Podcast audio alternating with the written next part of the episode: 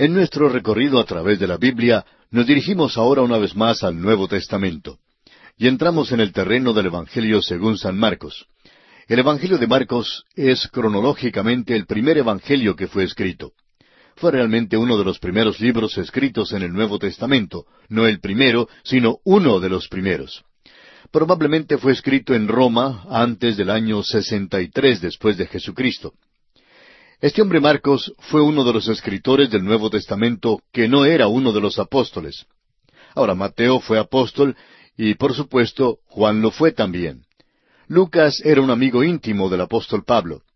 Juan Marcos fue quien salió con el apóstol Pablo en su primer viaje misionero.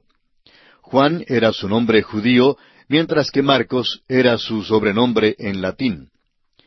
Hechos capítulo 12 versículo 12 nos dice, y habiendo considerado esto, llegó a casa de María, la madre de Juan, el que tenía por sobrenombre Marcos, donde muchos estaban reunidos orando. Esa fue la ocasión en que Simón Pedro fue soltado de la cárcel. Realmente esta es la primera referencia histórica que tenemos sobre Juan Marcos en las Escrituras. Evidentemente su madre era rica y una cristiana destacada en la iglesia de Jerusalén. Y al parecer la iglesia se reunía en su casa. Juan Marcos era sobrino de Bernabé. Pablo nos informa de esto en su carta a los Colosenses, capítulo cuatro, versículo diez.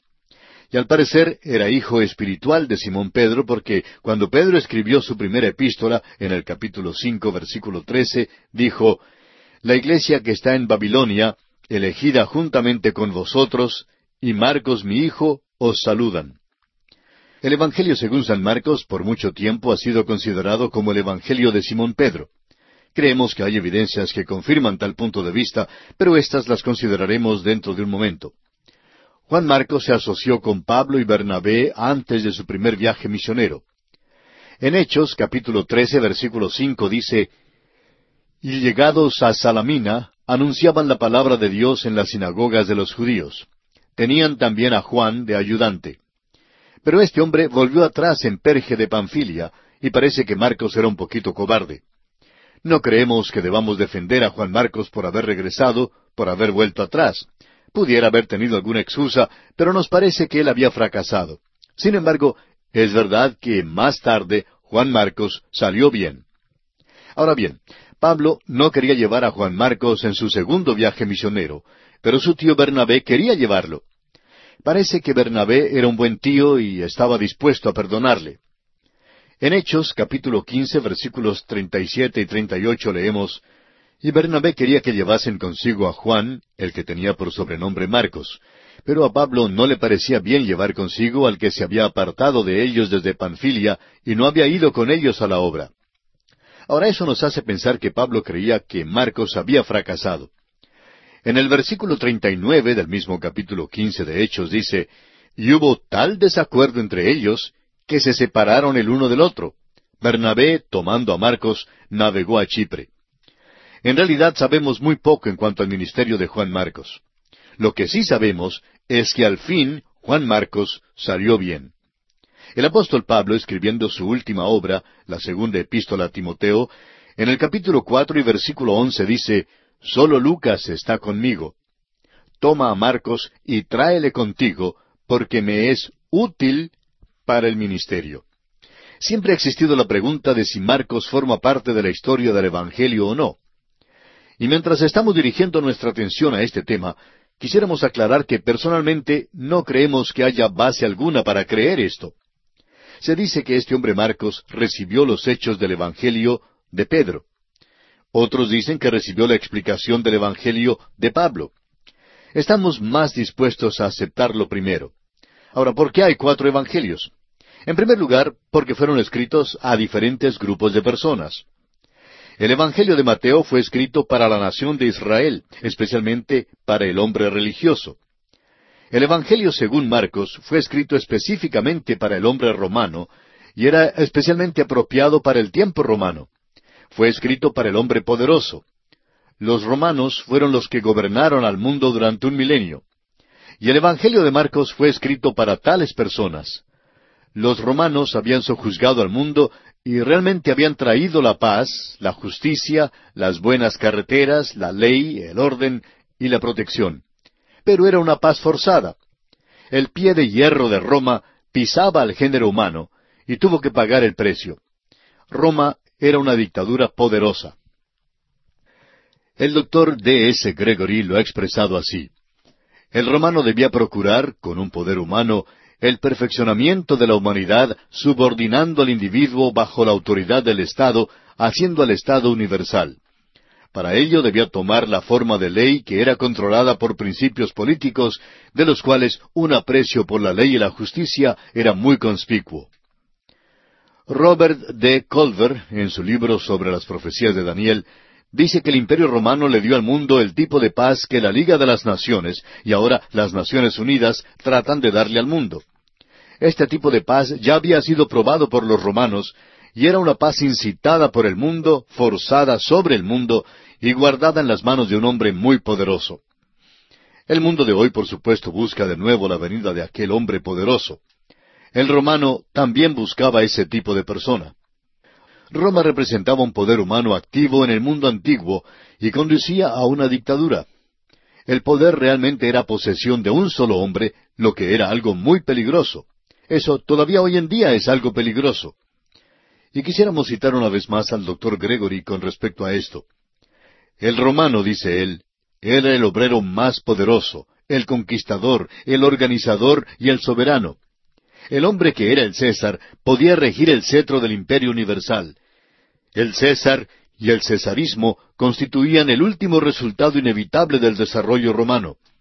Cuando al hombre se le había hecho sentir en lo más profundo de su ser que la justicia natural en las manos de un déspota humano era algo terrible para el hombre pecaminoso, el Espíritu Santo propone recomendar nuestra aceptación de Jesús de Nazaret como nuestro soberano y salvador, el libertador esperado del mundo. Hasta aquí la cita del doctor Gregory. Estamos entrando en una posición cercana hoy al día en que habrá un Estado policíaco mundial que será gobernado por un solo hombre. Será un reinado satánico sobre hombres pecaminosos quienes clamarán por la liberación. El único que podrá librarles será el Señor Jesús mismo cuando Él venga otra vez. El apóstol Pablo escribió a los romanos en el capítulo uno, versículo dieciséis, diciendo, Porque no me avergüenzo del Evangelio, porque es poder de Dios para salvación a todo aquel que cree. Aquel poder, amigo oyente, es el que puede extender la misericordia. En los días en que reinaban los Césares, el mundo suspiraba por la misericordia, pero todo lo que recibió fue poder. Era un tiempo cuando nadie se atrevía a resistir ese poder, porque resistirlo significaba la muerte misma. Era imposible huir de ese poder, y nunca se podía salir de los límites de aquel poder. Fue en aquel tiempo cuando Dios envió un mensaje especial para aquel segmento de la población, y Juan Marcos fue su escritor. Ahora Juan Marcos nos da el relato del Evangelio de Simón Pedro. La iglesia primitiva creía que eso era verdad y así lo sostuvo. Por ejemplo, Papias, uno de los primeros padres de la iglesia, anotó que Juan Marcos recibió su Evangelio de Simón Pedro y quisiéramos citarle ahora. Dijo Papias, Marcos, el intérprete de Pedro, escribió con mucho cuidado todo lo que él recordó, pero no según el orden de los discursos ni de las obras de Cristo. Ahora Eusebio dice que tal luz de piedad resplandeció en las mentes de aquellos que oyeron a Pedro, que no quedaron satisfechos con oír una sola vez, ni con la doctrina no escrita, sino que seriamente imploraron a Marcos que les pusiera por escrito la doctrina que habían recibido mediante la predicación. Y así fue que recibimos el Evangelio de San Pedro por medio de Juan Marcos. Es un Evangelio de acción porque Simón Pedro era tal tipo de hombre. Es un Evangelio de acción escrito para el hombre romano, un hombre de acción. Hagamos ahora una comparación de los cuatro Evangelios. Mateo presenta a Jesús como el rey, como el león.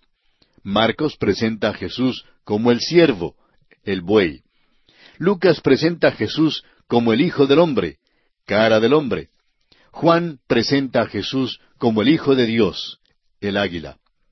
En Marcos, Jesús pone a un lado el ropaje real de su propia majestad y se ciñe el paño de servicio. El énfasis en Marcos es sobre el hacer y no sobre el hablar. Los milagros predominan en este Evangelio. Los cuatro evangelios también pueden ser comparados considerándolos como diarios metropolitanos.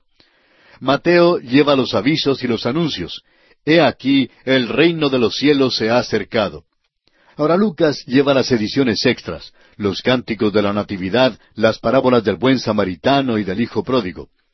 Juan, por su parte, escribe los editoriales acerca del discurso sobre el pan de vida, la luz del mundo y el discurso en el aposento alto. Marcos lleva los titulares excitantes. Jesús vino, Jesús solo, y ha resucitado. El versículo clave de este Evangelio de San Marcos lo encontramos en el capítulo diez, versículo cuarenta y cinco. Allí dice, Porque el Hijo del Hombre no vino para ser servido, sino para servir y para dar su vida en rescate por muchos.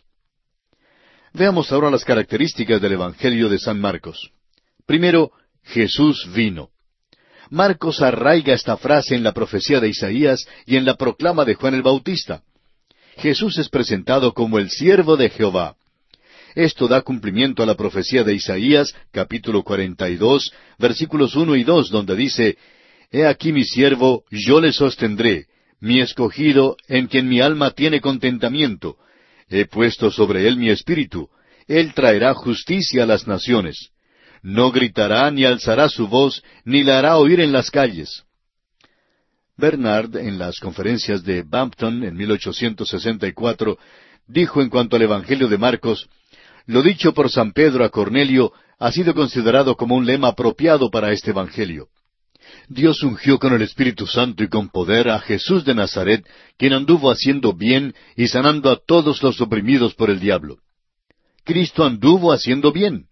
Cuán desconcertante es que nosotros nos quedamos tan satisfechos con simplemente andar. Leemos muchísimo hoy en día en cuanto a las protestas y las marchas. Oímos hablar de los bienhechores, tanto políticos como predicadores. Todos hablan en cuanto a hacer el bien, pero no lo hacen. Simplemente están andando, pero no haciendo bien. El Señor Jesús vino en toda la gracia de su humanidad y en la plenitud de su deidad, haciendo el bien. Pero este es solamente el principio del Evangelio. Él murió y resucitó, y no fue sino hasta entonces que Él dijo a los suyos, Id por todo el mundo y predicad el Evangelio. El Evangelio había sido completado. Hoy en día, este es el Evangelio. Ahora, el estilo de Marcos es breve y brusco, pertinente y eficaz, corto y de lectura agradable. El Evangelio de Marcos es libre de toda verbosidad excesiva y va directamente al grano. Este es el Evangelio de acción y logro. Aquí Jesús no está adornado de palabras ni de narraciones, sino que está ceñido por la acción. El Evangelio según San Marcos está escrito en un estilo simple. Está diseñado para el pueblo. Es interesante notar que la conjunción y ocurre más que cualquiera otra palabra en este Evangelio.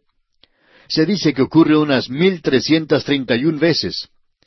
No las hemos contado, amigo oyente, pero si lo duda, bien puede contarlas usted mismo. Francamente, si hubiéramos entregado una ponencia, un ensayo, un examen en la universidad con tantas IES entrometidas, pues nos habrían calificado de cero. Sin embargo, es una palabra potente cuando se usa correctamente. Es una palabra de acción y significa que algo va a seguir. Hay muchos predicadores, especialmente entre los jóvenes, que hacen uso de la palabra y, pero el momento en que dicen y, amigo oyente, tienen que seguir diciendo algo más. No se puede dejar de hablar después de la palabra y. Y siempre denota más acción. Marcos escribió este Evangelio en Roma, evidentemente para los romanos. Los romanos eran muy activos y aprobaban el poder y la acción. Ellos querían saber la respuesta a esta pregunta. ¿Es poderoso Jesús para hacer el trabajo? Este Evangelio es lo suficientemente breve como para que un hombre que esté muy ocupado lo pueda leer. Se cita pocas escrituras del Antiguo Testamento y se explica las costumbres judías, lo cual da prueba adicional de que fue escrito para extranjeros. Mateo nos da una genealogía porque un rey tiene que tener una genealogía. Ahora Marcos no nos da una genealogía porque un siervo no la necesita. Un siervo tiene que hacer el trabajo. Y vamos a ver esto en este Evangelio porque Jesús es presentado aquí de esa manera. Veamos ahora un breve bosquejo de este Evangelio según San Marcos. Encontramos aquí las credenciales de Cristo. Primero, Juan presenta al siervo. Esto se encuentra en el capítulo uno, versículos uno al ocho. En segundo lugar, Dios el Padre identifica al siervo. Marcos 1 del versículo 9 al 11. En tercer lugar, la tentación inicia al siervo. Capítulo 1 versículos 12 y 13. En cuarto lugar, palabras y obras ilustran al siervo. Marcos 1 versículo 14 hasta el capítulo 13 versículo 37. Y esto se divide en dos secciones. Primero, ilustran al siervo por medio de milagros. Milagros de sanidad física, milagros sobre la naturaleza, o sea, naturales. Milagros sobre demonios, o sea, espirituales. Y la resurrección de entre los muertos, o sea, lo sobrenatural. También estas palabras y estas obras ilustran al siervo por medio de parábolas y enseñanzas. Primero, parábolas. Segundo, por enseñanzas misceláneas. Y tercero, por incidentes. Y en quinto lugar, encontramos que la muerte, la sepultura y la resurrección garantizan al siervo, y esto lo encontramos en el capítulo catorce, versículo uno, hasta el capítulo dieciséis, versículo veinte. Todo esto, amigo oyente, había de introducción. Y ahora vamos a entrar en el estudio del capítulo uno de San Marcos. En este capítulo, Juan anuncia y bautiza a Jesús. Jesús es aprobado por el Padre, es tentado por Satanás, principia su ministerio en Galilea, llama a cuatro discípulos, echa fuera los demonios, sana a la suegra de Pedro, ora y sana a un leproso. Probablemente hay más contenido en este capítulo de Marcos que lo que hay en cualquier otro capítulo en toda la Biblia. Compárele, por ejemplo, con Génesis capítulo uno.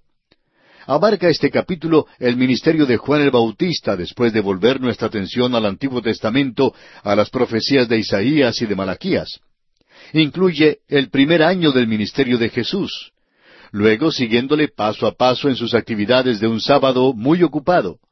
Concluye el capítulo con la obra poderosa de Cristo al sanar al leproso. Aquí veremos que a pesar de la atención de su vida activa, Jesús siempre apartó tiempo para la oración. Este capítulo tan lleno de contenido se hace notable por la ausencia de una genealogía, la cual es un aspecto tan sobresaliente en el Evangelio según San Mateo. Ya hemos declarado por qué no se halla la genealogía de Jesús en San Marcos. Un rey necesita una genealogía, pero un siervo necesita referencias y no una partida de nacimiento. Para el siervo no es cuestión de sus antepasados, sino de sus acciones. ¿Es capaz o no de hacer el trabajo? El siervo de Jehová se señala aquí por sus logros. Además de esto, a los romanos y a los otros pueblos gentiles no les importaría la genealogía de Jesús, la que databa desde Abraham. Al comenzar el estudio del texto de este Evangelio, vamos a pedirle a Dios que nos ponga en una relación vital con Jesús. Vamos a contemplar al Señor Jesucristo. El doctor A. J. Gordon escribió, La mirada salva, pero la contemplación santifica. Consideremos ahora las profecías con respecto a la vida de Juan el Bautista. Leamos los primeros tres versículos de este capítulo uno de San Marcos. Principio del Evangelio de Jesucristo, Hijo de Dios. Como está escrito en Isaías el profeta, He aquí yo envío mi mensajero delante de tu faz, el cual preparará tu camino delante de ti. Voz del que clama en el desierto, preparad el camino del Señor, enderezad sus sendas. Este no es el principio de Juan ni de Jesús. Es el principio del Evangelio, cuando el Señor Jesús vino a esta tierra y murió en una cruz y resucitó. Ese, amigo oyente, es el Evangelio. Hay tres principios que se registran en las Escrituras, y vamos a notarlos en orden cronológico. Primero, en el principio era el Verbo. Juan 1.1. Esto vuelve a un principio sin fecha, un principio antes de todo tiempo. Aquí la mente humana solo puede andar a tientas. Es lógico más bien que cronológico, porque, en nuestra opinión, tenemos que tener algún punto de partida en alguna parte del pasado para poder tener una base o principio. Si vemos un avión en el aire, suponemos que debe haber un aeropuerto en alguna parte. Puede que no sepamos dónde está, pero sabemos que el avión despegó de algún lugar. Asimismo, cuando miramos alrededor, al universo, sabemos que partió de algún lugar y que en alguna parte hay un Dios, pero no sabemos nada en cuanto a aquel principio. Dios sale de la eternidad para encontrarnos. Nosotros simplemente pensamos en alguna parte donde Él puede encontrarse lo más lejos en el pasado que podamos recordar, y tenemos que admitir que Él ya existía aún antes de eso. En segundo lugar, en el principio Dios creó los cielos y la tierra. Génesis 1.1. Aquí es donde pasamos de la eternidad al tiempo. Sin embargo, aunque muchas personas han tratado de fechar a este universo, ningún hombre hasta el momento ha podido medir el tiempo exacto de su existencia. Las suposiciones de los hombres han variado desde los seis mil años hasta los tres billones de años o más. Bien podríamos volver aún más allá de lo que alguien pueda suponer. El universo probablemente ha estado aquí por un tiempo larguísimo. Conocemos tan poquito ahora, pero cuando lleguemos a la presencia de Jesucristo, donde conoceremos aún como somos conocidos, nos daremos cuenta de cómo hemos visto, como por un espejo, oscuramente. Estamos seguros que nos admiraremos de nuestra torpeza e ignorancia. Nuestro Dios, amigo oyente, es un gran Dios. Él tiene tiempo en abundancia. Y aquí vamos a detenernos por esta ocasión. Continuaremos estudiando el capítulo uno del Evangelio según San Marcos en nuestro próximo programa.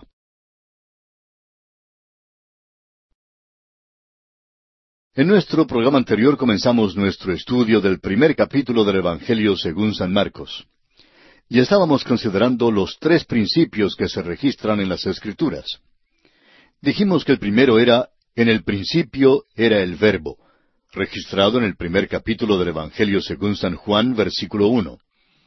El segundo es, en el principio creó Dios los cielos y la tierra. Esta cita la encontramos en Génesis capítulo uno, versículo uno. Y hoy vamos a comenzar con el tercero, o sea, el principio del Evangelio, en Marcos capítulo uno, versículo uno. Es lo mismo que lo que era desde el principio, según Primera de Juan capítulo uno, versículo uno. Y este Evangelio sí tiene fecha. Coloca a Jesucristo en el preciso momento cuando tomó forma humana. Jesucristo es el Evangelio. Luego, Marcos, quien cita muy poco del Antiguo Testamento, cita dos profecías. Los romanos sabían muy poco en cuanto a las profecías, pero Marcos hace esto para mostrarles que este personaje del que habla no necesitaba de una genealogía, sino de referencia. Por tanto, Marcos muestra que sus referencias provienen desde Isaías y Malaquías. Tanto Juan como Marcos declaran que la venida de Juan el Bautista fue el cumplimiento de estas profecías de uno que vendría antes del Señor. Leamos ahora el versículo cuatro de este primer capítulo de Marcos. Bautizaba Juan en el desierto y predicaba el bautismo de arrepentimiento para perdón de pecados. Quisiera cambiar la expresión para que podamos sacar el significado de este versículo. Juan predicó el arrepentimiento y bautismo hacia, o sea, en preparación para el perdón de pecados, no para la remisión de pecados. La preposición griega eis se usa con la palabra remisión y debe ser traducida hacia o a.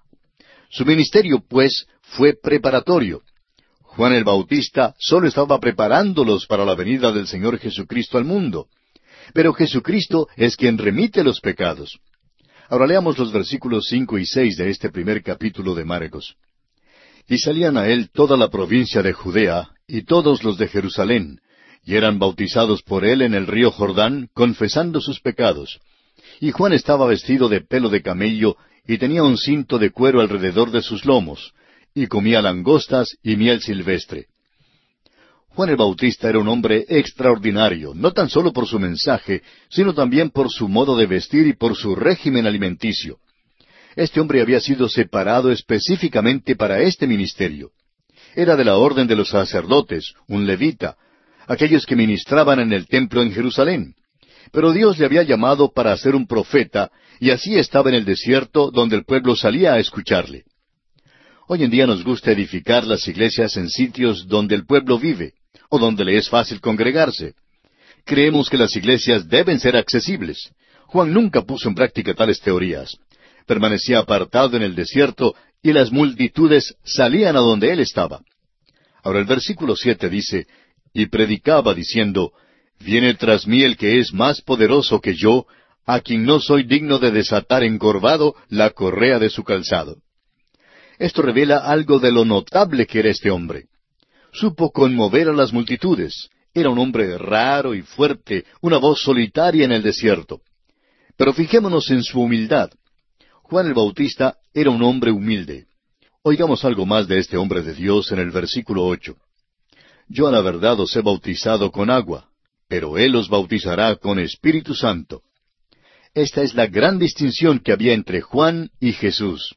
El verdadero bautismo es el bautismo con el Espíritu Santo. El bautismo ritual es con agua. El bautismo con agua es muy importante hoy en día porque es un testimonio público. En el Evangelio de Mateo aprendimos que Jesús realmente fue bautizado para identificarse públicamente con los hombres. Sigamos adelante ahora con el versículo nueve de Marcos capítulo uno. Aconteció en aquellos días que Jesús vino de Nazaret de Galilea y fue bautizado por Juan en el Jordán.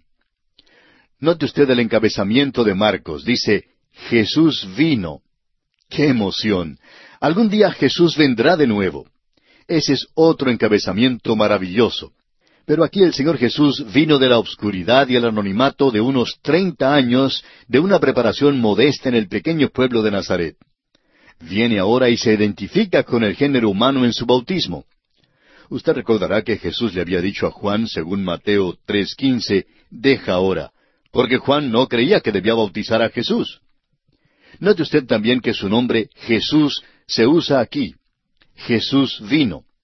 Veremos que es un nombre común el que se usa en este Evangelio. El nombre Jesús se usa con más frecuencia en el Evangelio según San Marcos que cualquier otro nombre. Ahora los versículos diez y once dicen, Y luego, cuando subía del agua, vio abrirse los cielos y al Espíritu como paloma que descendía sobre él. Y vino una voz de los cielos que decía, Tú eres mi Hijo amado, en ti tengo complacencia. Vemos aquí la Trinidad enlazada de una manera muy definida. El Señor Jesús es la segunda persona de la deidad. El Espíritu de Dios, como paloma, desciende sobre él. Esa es la tercera persona de la deidad. Una voz del cielo llamándole mi Hijo amado es el Padre, o sea, la primera persona de la deidad. Así pues, la Trinidad es traída a nuestra atención. Y esto a propósito es el sello del cielo sobre la persona y la dedicación de Jesús. Notará usted que las cosas suceden muy rápido aquí. Él es el siervo. Juan el Bautista es el que lo presenta. Y luego Dios el Padre lo identifica y pone su sello sobre él. Esta es la declaración del cielo en el bautismo de Jesucristo. Leamos ahora el versículo doce de este capítulo uno de Marcos. Y luego el Espíritu le impulsó al desierto. Impulsó es una palabra de ferocidad y seriedad. El Espíritu de Dios le impulsó allí mismo al desierto para que pudiera ser tentado. Es muy importante que veamos esto. Y una vez más nos encontramos con la pregunta, ¿es realmente capaz Jesús de hacer el trabajo que se le ha encomendado? Otros hombres habían fallado. No pudieron resistir la tentación. Adán falló. Noé pasó por el diluvio y luego fracasó miserablemente. Vimos que Abraham falló y también Moisés, porque Moisés pudo guiar a los israelitas desde Egipto, pero no le fue permitido entrar en la tierra prometida. Y pobre David también falló. De modo que vemos que la tentación le inicia en su trabajo. Ahora el versículo trece nos dice, Y estuvo allí en el desierto cuarenta días, y era tentado por Satanás, y estaba con las fieras, y los ángeles le servían. Aquí no se nos da todos los detalles que hallamos en Mateo y en Lucas. Establece que estaba en el desierto por cuarenta días siendo tentado por Satanás. Y fue tentado durante todos los cuarenta días. Hay quienes tienen la impresión de que Jesús ayunaba cuarenta días y que luego Satanás le tentó. Amigo oyente, Satanás le estaba tentando todo el tiempo. Hay quienes tienen también la idea de que Jesús simplemente estaba allí siendo tentado por Satanás y que las fieras más o menos contribuyeron a la tentación. Marcos está diciendo aquí que Jesús estaba con las fieras y con los ángeles y que los dos le ministraban, es decir, le servían. Las fieras son parte de la creación y están puestas bajo el dominio del hombre. Ese es el propósito para el cual Dios creó estas criaturas. Usted recordará que en el libro de Génesis aprendimos que toda la creación había sido preparada para servir como de hogar al hombre. Hasta donde sabemos, esta tierra es el único lugar en toda la creación donde existen seres humanos y que es habitable para el hombre. Aquí, las fieras que estaban debajo del hombre Cristo Jesús le ministraban, y los ángeles que estaban arriba de él también le ministraban. Eso es lo que Marcos está diciendo aquí. Leamos ahora los versículos catorce y quince de este capítulo uno de Marcos. Después que Juan fue encarcelado, Jesús vino a Galilea predicando el Evangelio del reino de Dios, diciendo, El tiempo se ha cumplido y el reino de Dios se ha acercado. Arrepentíos y creed en el Evangelio. Después de la tentación encontramos a Jesús comenzando su ministerio público. Marcos mostrará que las palabras y las obras de Jesús comprobaban su posición como siervo y su ministerio le llevaría al fin a la cruz. En el versículo catorce las palabras del reino no se encuentran en los mejores manuscritos y personalmente creemos que debe leerse así, predicando el Evangelio de Dios, diciendo el tiempo se ha cumplido. El Evangelio de Dios es que el reino de Dios se ha acercado. En el Evangelio según San Mateo, la frase era el reino de los cielos. Ahora hay una distinción entre las dos. Sí la hay. Pues mientras que el reino de los cielos es el reino de Dios sobre la tierra, el reino de Dios, en cambio, incluye todo su universo, aún más allá de los términos de la tierra. Por tanto, el reino de los cielos forma parte de y está en el reino de Dios. Al hablar del reino de los cielos, Mateo está aplicando el reino de Dios específicamente a la tierra. Marcos se extiende e incluye un área más amplia porque el reino de Dios incluye todo el universo con todas sus criaturas. En cuanto a la tierra, el decir que el reino de los cielos se ha acercado sería sinónimo al reino de Dios pero el reino de Dios incluiría las regiones más allá de la tierra, mientras que el reino de los cielos significa la porción del reinado de Dios sobre la tierra. El mensaje de Jesús es el mismo que el mensaje de Juan el Bautista en el Evangelio según Mateo. Arrepentíos porque el reino de los cielos se ha acercado. Creemos que en nuestros tiempos el mensaje realmente se ha volteado al revés. La fe viene antes del arrepentimiento. Cuando usted se vuelve a Jesucristo por la fe, realmente se vuelve a Él de algo. Y aquel volver de algo es el arrepentimiento. Si uno no se ha vuelto de algo, entonces al parecer no se ha vuelto verdaderamente hacia Cristo. Es verdad que si uno se vuelve verdaderamente a Cristo, habrá entonces la manifestación de un cambio en la vida que demuestre que el creyente se está volviendo de algo. Por tanto, no hay ninguna contradicción. Lo importante hoy en día es que los hombres y las mujeres crean al Evangelio. Pero si es verdadera esta fe, incluirá el arrepentimiento. Ahora consideremos otro aspecto y es el llamamiento de Jesús a cuatro discípulos. Estamos viendo aquí una acción veloz, pero recuerde que este Evangelio fue escrito para los romanos, quienes eran hombres de acción. Eran hombres poderosos y gobernaban al mundo. Mateo se dirige al hombre religioso, mientras que Marcos se dirige al hombre poderoso. Lucas se dirige al pensador, y el Evangelio de Juan está dirigido al hombre que necesita de la salvación. Leamos ahora los versículos 16 al 20 de Marcos capítulo 1. Andando junto al mar de Galilea, vio a Simón y a Andrés su hermano, que echaban la red en el mar, porque eran pescadores. Y les dijo Jesús, Venid en pos de mí, y haré que seáis pescadores de hombres y dejando luego sus redes, le siguieron. Pasando de allí un poco más adelante, vio a Jacobo, hijo de Zebedeo, y a Juan su hermano, también ellos en la barca, que remendaban las redes. Y luego los llamó, y dejando a su padre Zebedeo en la barca con los jornaleros, les siguieron. Hubo tres llamamientos separados y distintos que fueron hechos a los apóstoles.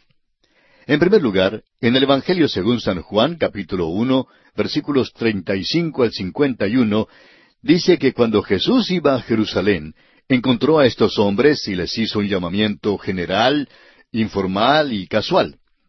Ellos querían saber dónde vivía, ya que Juan el Bautista se los había señalado, y sucedió que algunos de los discípulos de Juan le siguieron.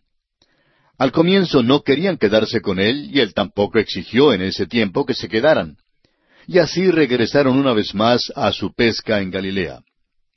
En segundo lugar, encontramos aquí en Marcos que en el principio de su ministerio público Jesús caminó junto al mar y halló pescando a estos mismos discípulos a quienes llamó al discipulado total. Su llamado es para ser pescadores de hombres. Sin embargo, encontramos en el Evangelio según San Lucas, capítulo cinco, versículos uno al once, que de nuevo volvieron a su pesca. El tercer llamamiento y final fue un llamamiento al apostolado. Se registra en Marcos capítulo tres versículos trece al diecinueve. También en Mateo diez y en Lucas capítulo seis. Habían vuelto por segunda vez a su pesca, y así es que Simón Pedro le dice, Apártate de mí, Señor, porque soy hombre pecador. Lo que realmente dice es, ¿por qué no llamas a otro? Déjame en paz porque te he faltado mucho. Soy tan pecador. Pero el Señor no le abandonó y gracias a Dios por eso. Pues el Señor vino la tercera vez y los nombró al apostolado definitivo. Leamos ahora el versículo 21 que dice, Y entraron en Capernaum, y los días de reposo, entrando en la sinagoga, enseñaba. Usted recordará que cuando los líderes religiosos le preguntaron a Jesús en cuanto a lo que hacía en el sábado, Cristo expresó claramente en Juan 5:17 que mi Padre hasta ahora trabaja y yo trabajo. Veremos que Jesús no trabajó solamente un día de unas ocho horas. El Salmo 121, versículo 4 nos dice, He aquí no se adormecerá ni dormirá el que guarda a Israel. El día de reposo principiaba muy temprano por la mañana cuando entraba en la sinagoga y enseñaba. Esta sinagoga en Capernaum no era el centro de una religión vital en aquel día. Parece que Jesús partía de Nazaret porque los suyos no le recibieron allí, y así se fue a Capernaum, donde tuvo su centro de operaciones durante todo su ministerio terrenal. Leamos ahora el versículo 22 de Marcos capítulo 1. Y se admiraban de su doctrina, porque les enseñaba como quien tiene autoridad y no como los escribas. Vemos aquí el efecto de la potencia que tiene la verdad y el comportamiento de este hombre. La crítica que se lanza contra la Iglesia hoy en día y contra su ministerio es que no hablamos con autoridad. Y el ministerio de la Iglesia no habla con autoridad porque nosotros hemos perdido nuestra fe. Cuando digo nosotros, no quiero decir que yo he perdido mi fe. Quiero decir que, como un grupo, los ministros del Evangelio de hoy en día no hacen el esfuerzo por predicar y enseñar la palabra de Dios hay una desviación de la verdad y una bifurcación grande entre el púlpito y la palabra de Dios. Hablamos hoy en cuanto a la brecha entre las generaciones. Amigo oyente, hoy tenemos una brecha en cuanto a lo que se predica y lo que realmente dice la Biblia. En el tiempo de nuestro Señor hubo también una brecha. La sinagoga no ofrecía nada que fuese de vital importancia en aquel día, y como resultado, cuando vino nuestro Señor, se admiraron de su doctrina. Leamos ahora los versículos 23 y 24. Pero había en la sinagoga de ellos un hombre con espíritu inmundo que dio voces diciendo, Ah, ¿qué tienes con nosotros, Jesús Nazareno? ¿Has venido para destruirnos? Sé quién eres, el santo de Dios. Este primer milagro en el Evangelio de Marcos ocurre en la esfera espiritual. Solo Dios manda en la esfera espiritual. Él está en control de los demonios. Hay muchísima evidencia histórica que la posesión demoníaca y la adoración de los demonios era algo desenfrenado a través de todo el imperio romano de esos tiempos.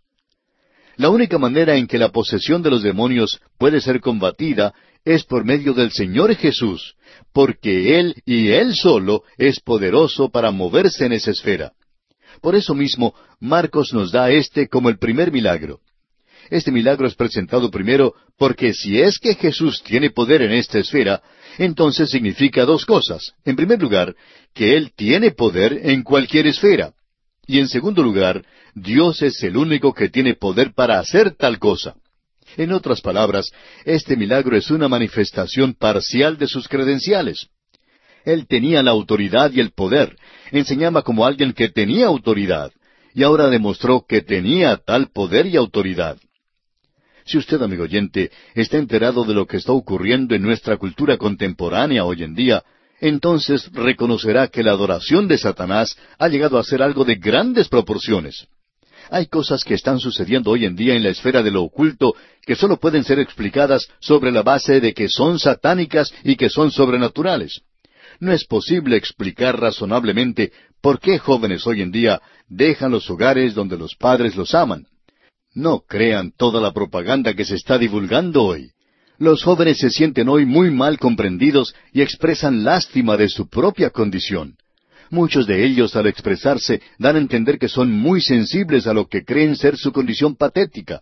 Dicen que no tienen libertad, que no tienen esto ni aquello. Pero la realidad de las cosas, amigo oyente, es que nunca ha habido una generación de jóvenes que haya tenido todo lo que tiene esta generación, y todavía lloran.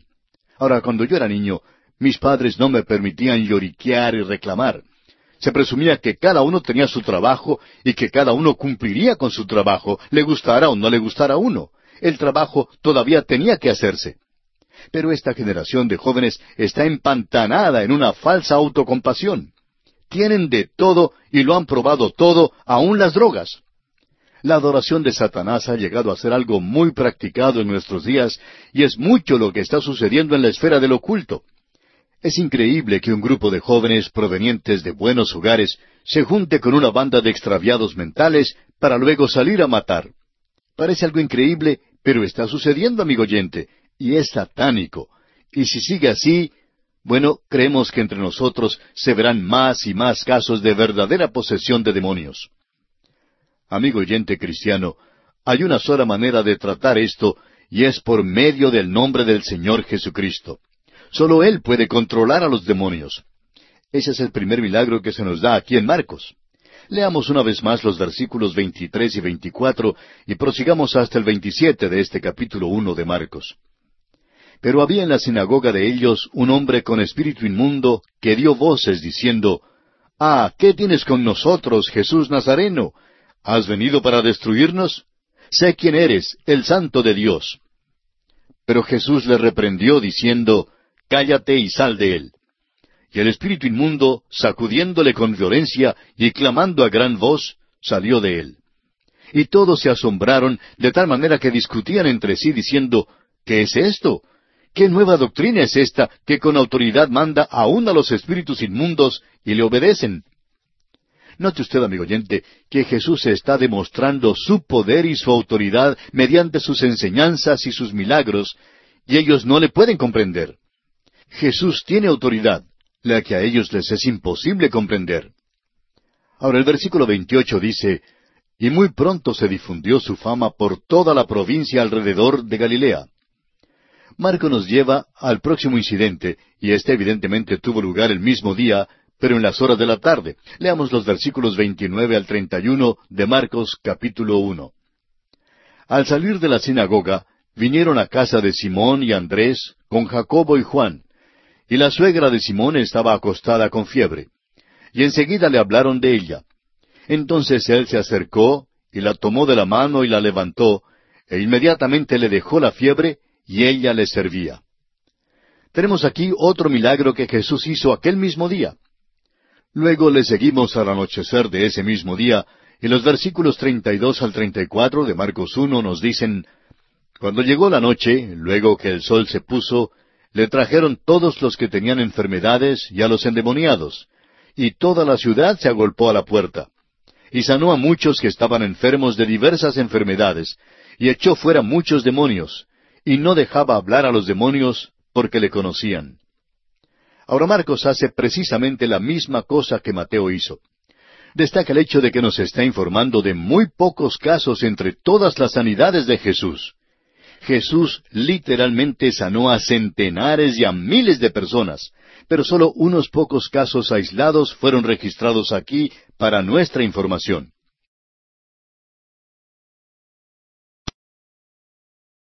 Continuamos hoy, amigo oyente, nuestro estudio del Evangelio según San Marcos. En nuestro programa anterior finalizamos con la lectura de los versículos 32 al 34 de este primer capítulo de Marcos. Y decíamos que Marcos estaba haciendo precisamente la misma cosa que hizo Mateo. Nos hace notar que nos está informando de muy pocos casos entre todas las sanidades de Jesús.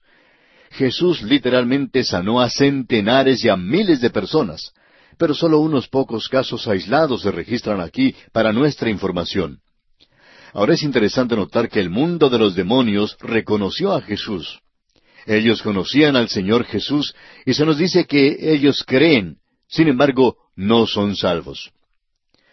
Hemos pasado un día muy ocupado con el Señor y es de esperarse que después de un sábado tan ocupado, él dormiría mucho a la mañana siguiente.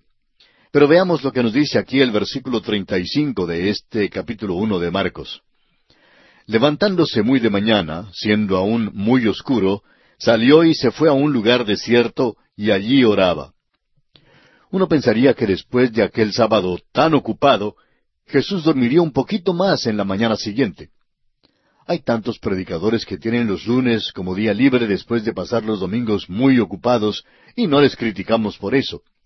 Pero vemos aquí a Jesús, después de un día ocupadísimo, levantándose temprano para ir a un lugar solitario para orar. ¿Qué lección es esta para nosotros? Leamos ahora los versículos 36 al 39 de Marcos capítulo 1. Y le buscó Simón y los que con él estaban, y hallándole le dijeron, Todos te buscan. Él les dijo, Vamos a los lugares vecinos para que predique también allí, porque para esto he venido. Y predicaba en las sinagogas de ellos en toda Galilea y echaba fuera los demonios. Este amigo oyente es el principio del Evangelio, porque por medio de su enseñanza Jesús está preparando a estas personas para lo que es la salvación, es decir, su muerte y su resurrección. Sus enseñanzas por sí solas no le salvarán a usted, amigo oyente, pues es solamente su obra en la cruz la que nos salva. Veremos que Jesús llevará a cabo toda su obra relacionada con la salvación en sus tres años de ministerio público. Una vez más notemos que había una gran manifestación de poder de los demonios en este tiempo, y veremos que en la Biblia se destacan tres períodos como este. Uno ocurrió durante el tiempo de Moisés, otro durante el tiempo de Elías, y el tercero fue este que ocurrió durante el tiempo de nuestro Señor cuando estaba acá en la tierra. Llegamos ahora al último milagro del capítulo uno. Todos estos han sido casos difíciles y todos han sido diferentes. En este último caso se trata de la lepra. Esta enfermedad no era incurable, como veremos en el libro de Levítico, pero era una enfermedad que generalmente era fatal. Sin embargo, no era necesariamente incurable. Leamos los versículos cuarenta y cuarenta y uno. Vino a él un leproso rogándole, e hincada la rodilla le dijo, Si quieres, puedes limpiarme. Y Jesús, teniendo misericordia de él, extendió la mano y le tocó, y le dijo, Quiero, sé limpio. Este milagro tiene un aspecto psicológico muy grande. No se toca a un leproso. A este hombre no lo habían tocado por muchos años. Tampoco él había tocado a otra persona. Nos imaginamos que los miembros de su familia le traían la comida y la bebida, la dejaban, y por fin, después que ellos se iban, era cuando él salía para comerla. Probablemente él podría haberles hecho señas, pero nunca pudo acercárseles, ni abrazarlos, ni tocarles. Pero ahora vemos que el Señor Jesús toca a este hombre. Es más, lo limpia. Leamos ahora los versículos 42 al 44 de este primer capítulo de Marcos.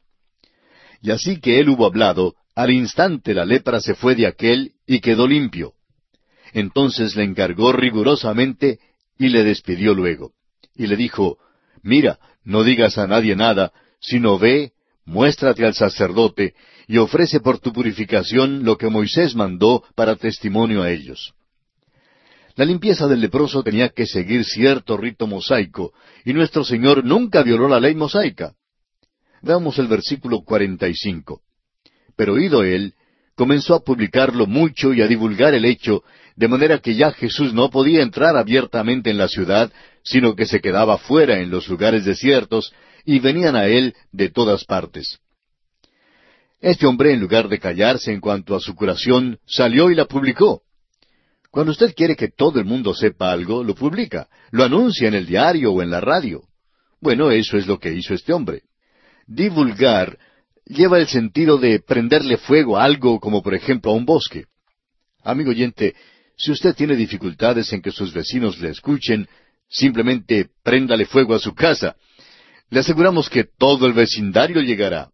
Bueno, eso es en cierto sentido exactamente lo que sucedió aquí.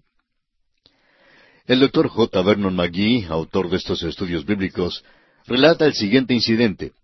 Decía él que en cierta ocasión estaba teniendo servicios especiales en una iglesia bautista y en una conversación le dijo casualmente al predicador, si quiere que vengan muchos esta semana, préndale fuego a la iglesia. ¿Y sabe usted lo que pasó? decía él. Mientras estaba predicando un domingo en la noche, un hombre se levantó y miró hacia el departamento de la escuela dominical y volvió y me empujó a un lado y anunció, Hermanos, hay un incendio acá en la iglesia. Advirtió a todos los presentes a salir en fila en orden y a esa hora comenzaron a escuchar las sirenas de los bomberos. Agregaba el doctor Magui que hubo una buena asistencia toda aquella semana.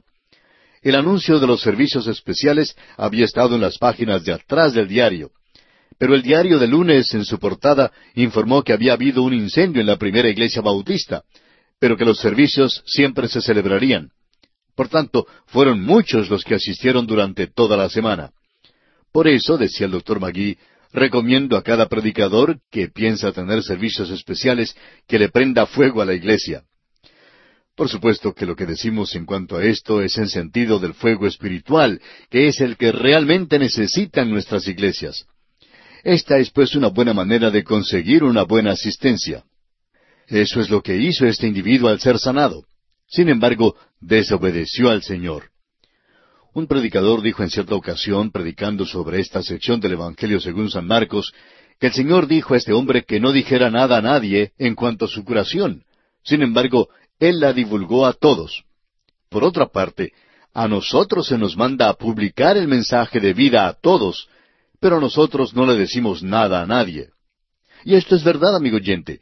La desobediencia de este hombre nos parece algo mucho mejor que nuestra desobediencia hoy en día. Nosotros debemos publicar las buenas nuevas a todos. Sin embargo, permanecemos callados. Y esto nos trae a la conclusión de este primer capítulo del Evangelio según San Marcos. Hemos visto que nuestro Señor estuvo verdaderamente ocupado. Y entramos ahora al capítulo dos. En este capítulo Jesús sana a un paralítico que fue bajado por el techo. Llama a Leví y cena con él. También cuenta la parábola de los vestidos viejos y nuevos y de los odres. Y finalmente proclama ser Señor del día del reposo. El capítulo dos es otro capítulo lleno de acción. Realmente es una continuación del capítulo uno. Hay algo como un cemento que une de una manera muy estrecha a estos dos capítulos. Leamos entonces el primer versículo de este capítulo dos del Evangelio según San Marcos. Entró Jesús otra vez en Capernaum después de algunos días, y se oyó que estaba en casa. Vemos que entró en Capernaum después de algunos días. Creo que mencionamos antes que había cambiado su centro de operaciones desde su pueblo natal de Nazaret a Capernaum. Hasta donde sabemos, Capernaum fue como el centro de operaciones durante los tres años del ministerio terrenal de nuestro Señor. Vimos también anteriormente que Jesús tuvo que retirarse a lugares apartados porque el leproso que había sido sanado por Jesús no obedeció lo que le rogó que hiciera, y había salido a publicar su sanidad a todo el mundo. Luego las multitudes siguieron al Señor e impedían que hiciera su trabajo. Esta era una de las múltiples razones por las que el Señor Jesús no vino como un fabricante de milagros. Él no quería que le caracterizaran solo por los milagros que hacía. Por eso no quería que este hombre ni otros contaran nada en cuanto a sus milagros. Jesús había venido para tener un ministerio espiritual. Había venido para morir en la cruz por los pecados del mundo. Este tipo de publicidad obscurece el Evangelio. Francamente, y deseamos ser francos y sinceros, una de las razones por las cuales nos oponemos tan abiertamente hoy en día a estos que ponen tanto énfasis en la sanidad divina o en el hablar en lenguas, aun si estos fueran dones para la edad en que vivimos, es porque así empieza la construcción de la casa por el tejado. Alguien dirá, bueno, fulano de tal predica el Evangelio así como usted lo predica, y sana y habla en lenguas también. Bueno, eso puede ser verdad, pero ¿Se conoce a este predicador por su predicación del Evangelio? ¿Es por su prédica que asiste la gente a las reuniones? ¿Asisten para escuchar el Evangelio que los puede salvar? ¿O ponen su énfasis sobre la sanidad o sobre otras experiencias? Creemos que hoy en día es menester agudizar todo esto a un punto muy fino.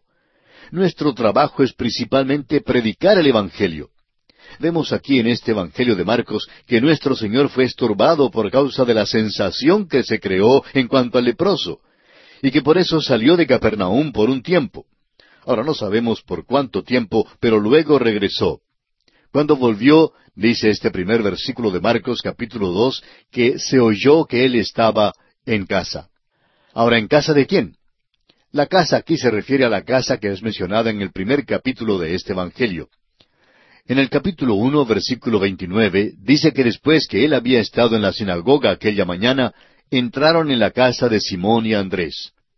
Tenemos que recordar esto porque cuando estos hombres que traen al paralítico empiezan a hacer una abertura, le están quitando el techado a la casa de Simón Pedro.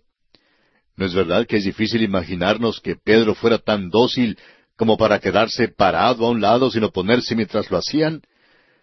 Pues ahora dice este versículo uno que Jesús ha regresado a Capernaum, que está en casa y que se juntó mucha gente allí. Luego pasando al versículo dos leemos, e inmediatamente se juntaron muchos, de manera que ya no cabían ni aun a la puerta, y les predicaba la palabra. El ministerio de nuestro Señor era el de predicar la palabra de Dios, y ese es el ministerio hoy en día sobre el cual creemos que debemos poner todo el énfasis. Es un énfasis en la palabra de Dios, en la integridad y la infabilidad de la palabra de Dios. La oración que yo hago para mí mismo con respecto a esto es, oh Dios, dame más confianza en tu palabra. Vemos lo que la palabra está haciendo hoy en día en los corazones y en las vidas, y yo sé lo que ha hecho por mí. Como resultado, debo tener aún más confianza que la que tengo. Sin embargo, a veces nos preguntamos si la palabra tendrá alguna influencia en algún corazón o vida. Debemos confesar que no tenemos la fe que debiéramos tener. Debemos recordar que esta es la palabra de Dios y que nunca volverá a él vacía, como dice Isaías 55:11, donde leemos, Así será mi palabra que sale de mi boca. No volverá a mí vacía, sino que hará lo que yo quiero y será prosperada en aquello para que la envíe. Por eso nos regocijamos en leer aquí que nuestro Señor les predicó la palabra. Ahora nuestra atención se dirige a otro grupo de personas. Es una pequeña delegación de cinco hombres que está llegando por el camino polvoriento a Capernaum. Leamos los versículos tres y cuatro de este capítulo dos del Evangelio de Marcos, que dicen Entonces vinieron a él unos trayendo un paralítico que era cargado por cuatro. Y como no podían acercarse a él a causa de la multitud, descubrieron el techo de donde estaba, y haciendo una abertura, bajaron el lecho en que yacía el paralítico. Nuestra atención se dirige ahora a este grupito de cinco hombres, y así es como se ven. Un hombre que es paralítico es digno de nuestra compasión. No pudo haber llegado allí solo porque estaba acostado en una camilla. Los otros cuatro estaban apostados en las extremidades de la camilla, y así vienen. No pueden entrar por la multitud que se ha juntado allí. En realidad son tantos que llenan las puertas y las ventanas. Ahora hemos notado que en la obra de la Iglesia hoy en día una cosa que se practica con mucha regularidad es el de nombrar comités. El comité es la cosa en la cual el pastor de una iglesia depende. La obra de la iglesia se hace mayormente por los comités de varias organizaciones. Alguien ha dicho que un comité está integrado por los que escriben actas y pierden horas. Son individuos que se reúnen, individualmente no pueden hacer nada, pero juntos pueden decidir que no hay nada que se pueda hacer. Y eso generalmente es lo que deciden. Creemos que este grupito tuvo sus comités. Había el comité de la puerta, el que llegó a la puerta miró por todos lados y luego regresó para decir, no se puede entrar por la puerta. Luego vino el comité de las ventanas. El que llegó a las ventanas y después de mirar, regresó para informar, no podemos entrar por la ventana. Menos mal que había el comité del techo. Y ese comité volvió y dijo, creemos que sí podemos bajarlo por el techo. Bueno, si hay los suficientes comités, quizá haya uno que funcione. De todos modos, decidieron bajarlo por el techo y, por tanto, estos hombres se ocuparon de hacer una abertura. Aparentemente era un techo de paja. Tuvieron que quitarla. Y el problema principal que confrontaron era cómo subir al paralítico al techo para luego bajarlo en la presencia del Señor Jesús. Después que habían dedicado todo su tiempo y atención a estos problemas, creemos que tuvieron un poquito de pena. Leamos el versículo cinco. Al ver Jesús la fe de ellos, dijo el paralítico, Hijo, tus pecados te son perdonados. Ahora, ¿de quién era la fe? Fue la fe de estos hombres. Un vistazo superficial a este versículo parece indicar que fue la fe de aquellos hombres la responsable de la salvación del paralítico. tus pecados te son perdonados. Ahora nosotros creemos que somos salvos mediante la fe propia, personal e individual. Es maravilloso tener a una madre piadosa, pero usted no va al cielo porque ella sea piadosa. Es maravilloso tener un padre religioso, pero su padre religioso no le salvará a usted ni a nadie más. Solo el Padre Divino puede lograr su salvación. Usted mismo tendrá que ejercer la fe. Usted es quien tiene que creer. Y estamos seguros que esto es verdad también hoy en día. Al inspeccionar este pasaje más de cerca, vemos que no fue la fe de estos cuatro hombres la que salvó al paralítico. Fue la fe de estos hombres la que lo trajo al lugar donde podía escuchar y recibir individual y personalmente al Señor Jesús. Al ver Jesús la fe de ellos, significa su fe en traer al paralítico a ese lugar. Cuando Jesús vio esta fe, entonces se dirigió personalmente al paralítico y le dijo, Hijo, tus pecados te son perdonados. Lo que hace falta en la iglesia hoy en día, amigo oyente, son los camilleros. Necesitamos hombres y mujeres con aquel tipo de fe que va y trae a los perdidos para que puedan escuchar el mensaje del Evangelio. Hay muchos hoy en día que son paralíticos. A veces se trata de una parálisis del pecado. Puede ser una parálisis de indiferencia o de prejuicios. Muchas personas no asistirán nunca a la iglesia donde se predique el Evangelio a menos que usted, amigo oyente, esté dispuesto a cargar la camilla y traerlos a la iglesia. Eso es lo que hicieron estos hombres. Tuvieron la fe para traer este pobre hombre a Jesús, y sin ellos nunca habría estado allí para escuchar al Señor Jesús mientras se dirigía personalmente a Él y le perdonaba sus pecados. Leamos ahora los versículos seis y siete de Marcos capítulo dos. Estaban allí sentados algunos de los escribas, los cuales cavilaban en sus corazones. ¿Por qué habla este así? Blasfemias dice. ¿Quién puede perdonar pecados sino solo Dios? Aquí están los enemigos de Jesús y no hablan, sino que simplemente cavilan en sus corazones. Al analizar su modo de pensar, vemos que salen mal en la primera pregunta, pero salen bien en la segunda. Jesucristo no decía blasfemias. Pero por otra parte, es verdad que sólo Dios puede perdonar el pecado. Ningún juez tiene el derecho de dejar ir libre a un criminal. Su deber es el de ejecutar la ley. Dios es el soberano moral de este universo y Él defenderá sus propias leyes. Dios no puede ser ilegal. No lo puede ser porque Él es justo. Habiendo dictado las leyes, Él obedece esas leyes, y sus leyes son inexorables.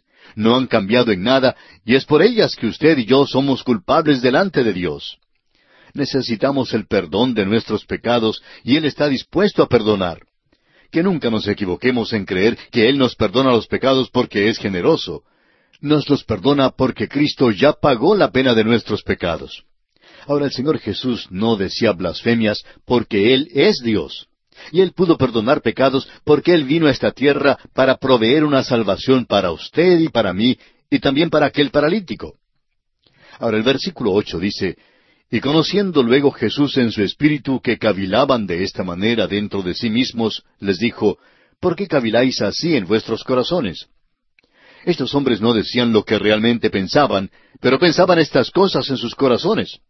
Cristo trata de sacarlas, pero estos hombres ya habían chocado con él antes y siempre habían salido, por así decirlo, con la nariz sangrienta. Por tanto, decidieron que lo mejor era callarse y así fue que se quedaron callados. Nuestro Señor les dijo en el versículo nueve de Marcos dos, ¿qué es más fácil decir al paralítico, tus pecados te son perdonados? o decirle, levántate, toma tu lecho y anda. A propósito, estos escribas no tenían intención alguna de contestar esa pregunta. Se quedaron callados y puesto que están callados, Él les sigue hablando. Él sabía que ellos pensaban. En el Evangelio de Juan capítulo dos versículo veinticinco leemos, y no tenía necesidad que nadie le diese testimonio del hombre, pues él sabía lo que había en el hombre. Ahora el Señor Jesús realmente los coloca en una situación crítica. Les dice, ¿es más fácil perdonar los pecados del paralítico o mandar que se levante y ande? Aunque no contestaron, estamos seguros de que habrían dicho que es tan imposible hacer lo uno como lo otro. Solo Dios lo puede hacer. Esa respuesta es correcta, y ese es el motivo por el cual el Señor Jesús mandó al hombre a levantarse, a tomar su lecho y a andar. En los versículos diez y once de Marcos capítulo dos, escuchemos lo que Jesús sigue diciendo a los líderes religiosos. Pues para que sepáis que el Hijo del Hombre tiene potestad en la tierra para perdonar pecados, dijo el paralítico, a ti te digo, levántate, toma tu lecho y vete a tu casa. Un viejo comentarista escocés dijo que la razón por la cual Jesús mandó al hombre a tomar su lecho y a andar era porque no iba a sufrir una recaída no volvería a acostarse más en esa camilla. De allí en adelante iba a caminar. Cuando nuestro Señor sanaba a alguien, le sanaba por completo. Leamos ahora el versículo 12. Entonces él se levantó enseguida y tomando su lecho salió delante de todos, de manera que todos se asombraron y glorificaron a Dios diciendo, Nunca hemos visto tal cosa. Amigo oyente, este es un evangelio de acción. Y aquí tenemos uno de los milagros de acción. Continuemos ahora con más acción, aunque no se trata de otro milagro. Leamos los versículos trece y catorce de Marcos dos. Después volvió a salir al mar, y toda la gente venía a él y les enseñaba. Y al pasar vio a Leví, hijo de Alfeo, sentado al banco de los tributos públicos, y le dijo, Sígueme. Y levantándose, le siguió. Este es el llamamiento de Leví, o sea, Mateo. Mateo era de la tribu de Leví. Figúrese usted, era de la tribu sacerdotal y aquí ha llegado a ser publicano. Esto debe responder la pregunta en cuanto a las diez tribus perdidas. Este es uno de los muchos lugares donde encontramos a un individuo que pertenece a otra tribu, además de ser miembro de la tribu de Judá. Amigo oyente, esas tribus han sido halladas. Aquí está uno de la tribu de Leví llegando a ser uno de los discípulos de nuestro Señor. Nuestro Señor está llamándole aquí en esta ocasión tan notable. Usted recordará que Mateo en su Evangelio no nos informó nada en cuanto a que hubiera preparado una gran cena ni que hubiera convidado a algunos de sus amigos. Sus únicos amigos eran pecadores. Bien, nuestro tiempo se ha agotado, amigo oyente, así es que tenemos que detenernos en esta ocasión. Continuaremos nuestra consideración del capítulo dos del Evangelio según San Marcos en nuestro próximo programa.